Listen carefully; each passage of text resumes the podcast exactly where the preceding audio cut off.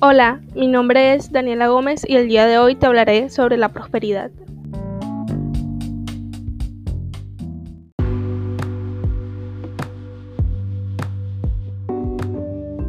La prosperidad no es solo tener bienes como ropa, carros y cosas lujosas.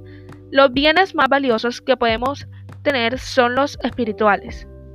Bienes como el gozo, el perdón, la fe y el amor son uno de los que solo podemos encontrar en Dios plenamente.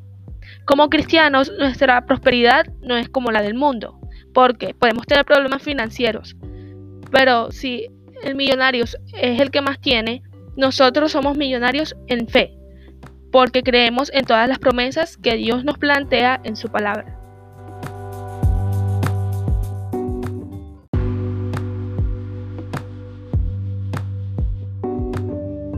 Gracias por escuchar este podcast. Que Dios te bendiga y te esperamos en el próximo episodio.